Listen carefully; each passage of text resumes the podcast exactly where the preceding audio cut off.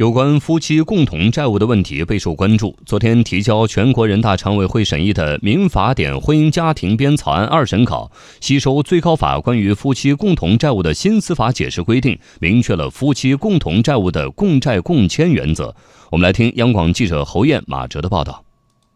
现行婚姻法没有具体规定婚姻关系存续期间有关夫妻共同债务的认定。二零零三年，最高人民法院曾出台《婚姻法司法解释二》，其中第二十四条对这一问题做了规定：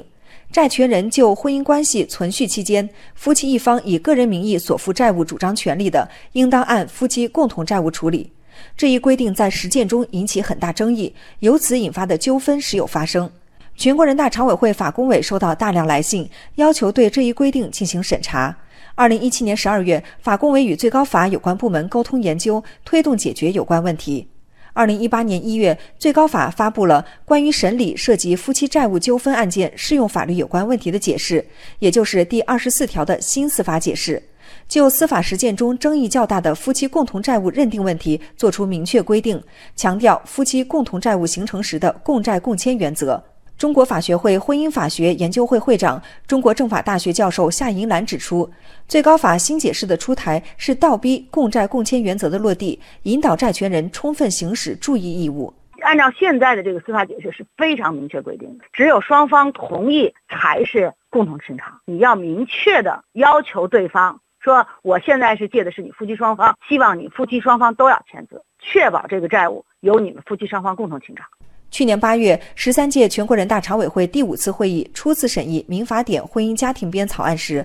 考虑到新司法解释刚出台不久，需要观察评估，草案并没有写入第二十四条新司法解释，而是维持了现行婚姻法的有关内容。此次提交审议的《民法典婚姻家庭编》草案二审稿对此有了重新考量。全国人大宪法法律委副主任委员沈春耀介绍。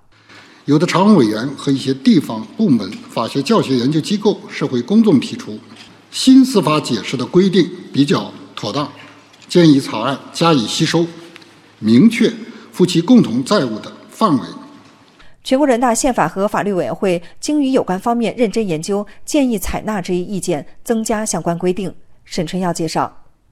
夫妻双方共同签字或者夫妻一方事后追认等共同意思表示。所负的债务，以及夫妻一方在婚姻关系存续期间以个人名义为家庭日常生活需要所负的债务，属于夫妻共同债务。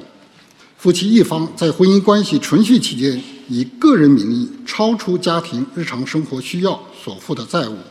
不属于夫妻共同债务。但是，债权人能够证明该债务用于夫妻共同生活、共同生产经营，或者基于夫妻双方共同意思表示的，除外。